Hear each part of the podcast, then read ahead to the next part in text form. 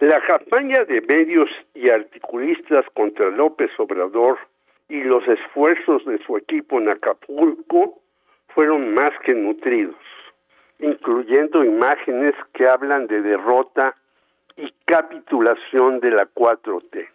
Hasta la senadora Kenia López Rabadán del PAN fue a la desprestigiada OEA a pedir la intervención en México. Fox y Felipe Calderón, el primero con insultos hasta las Fuerzas Armadas y el segundo intentando su pose de catedrático, no fallaron. También Claudio X exigiendo que Morena se vaya. Volvió a lucirse Ricardo Salinas Pliego, recordando los ataques contra Cuauhtémoc Cárdenas y ahondándolos. Un medio público de Azteca concesionado. El deudor de 30 mil millones de pesos en impuestos hablando de moral. Pascal Ventral del Río, director de Excelsior, y Rubén Cortés, colaborador radiofónico, lanzaron videos de antaño para denigrar a los que ayudaban. ¿Alguien les después de esto? Una señora de clase media en Acapulco lanzó un video de pocos minutos que decía, vengan a reconstruir este bellísimo puerto. No hay retenes.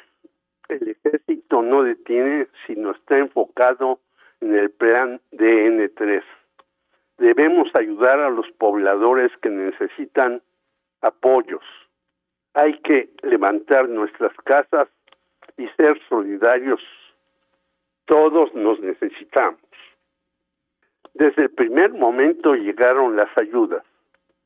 Marcharon las mujeres, entre ellas la secretaria de Seguridad Ciudadana, Rosa Isela Rodríguez, sin miedo y entrándole de frente a una tragedia enorme, aunque nunca comparada con el huracán categoría 5 de Katrina en Nueva Orleans, donde hubo dos mil fallecidos y la ciudad se inundó. Tampoco el de Paulina, 1997, rango 4 en Acapulco, con centenas de muertos, ni el de 2013, Ingrid y Manuel, donde con Fonden a la mano, ni Rosario Robles ni Jorge Carlos Ramírez Marín pudieron levantar a decenas de comunidades hoy en el abandono. Falló el pronóstico en Otis, aseguró el director del Instituto de Ciencias de la Atmósfera Cambio Climático, Jorge Zavala Hidalgo, en lo que coincidieron especialistas de la UNAM. ¿Qué pasó entonces? La necesidad de golpear a López Obrador a como diera lugar por parte de la desparpajada oposición que incluso queriendo hacer campaña fue corrida de muchas partes como le sucedió a Xochitl Gálvez. Hubo un llamado criminal. Nadie debe donar. ¿Quién criticó los hoteles de 20 pisos que se robaron parte de la playa de Acapulco y tiraron palmeras y vegetación?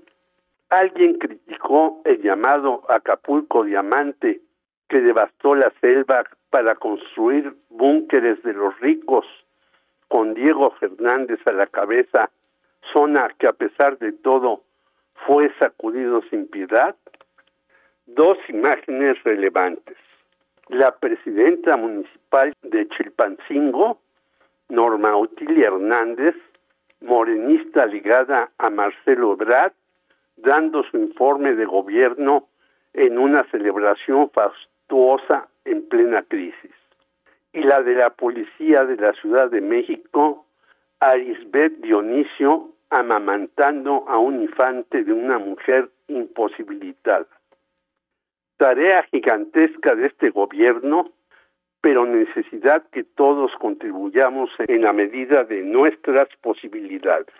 No a los buitres, sí a la solidaridad ciudadana. Jorge Meléndez, Radio Educación.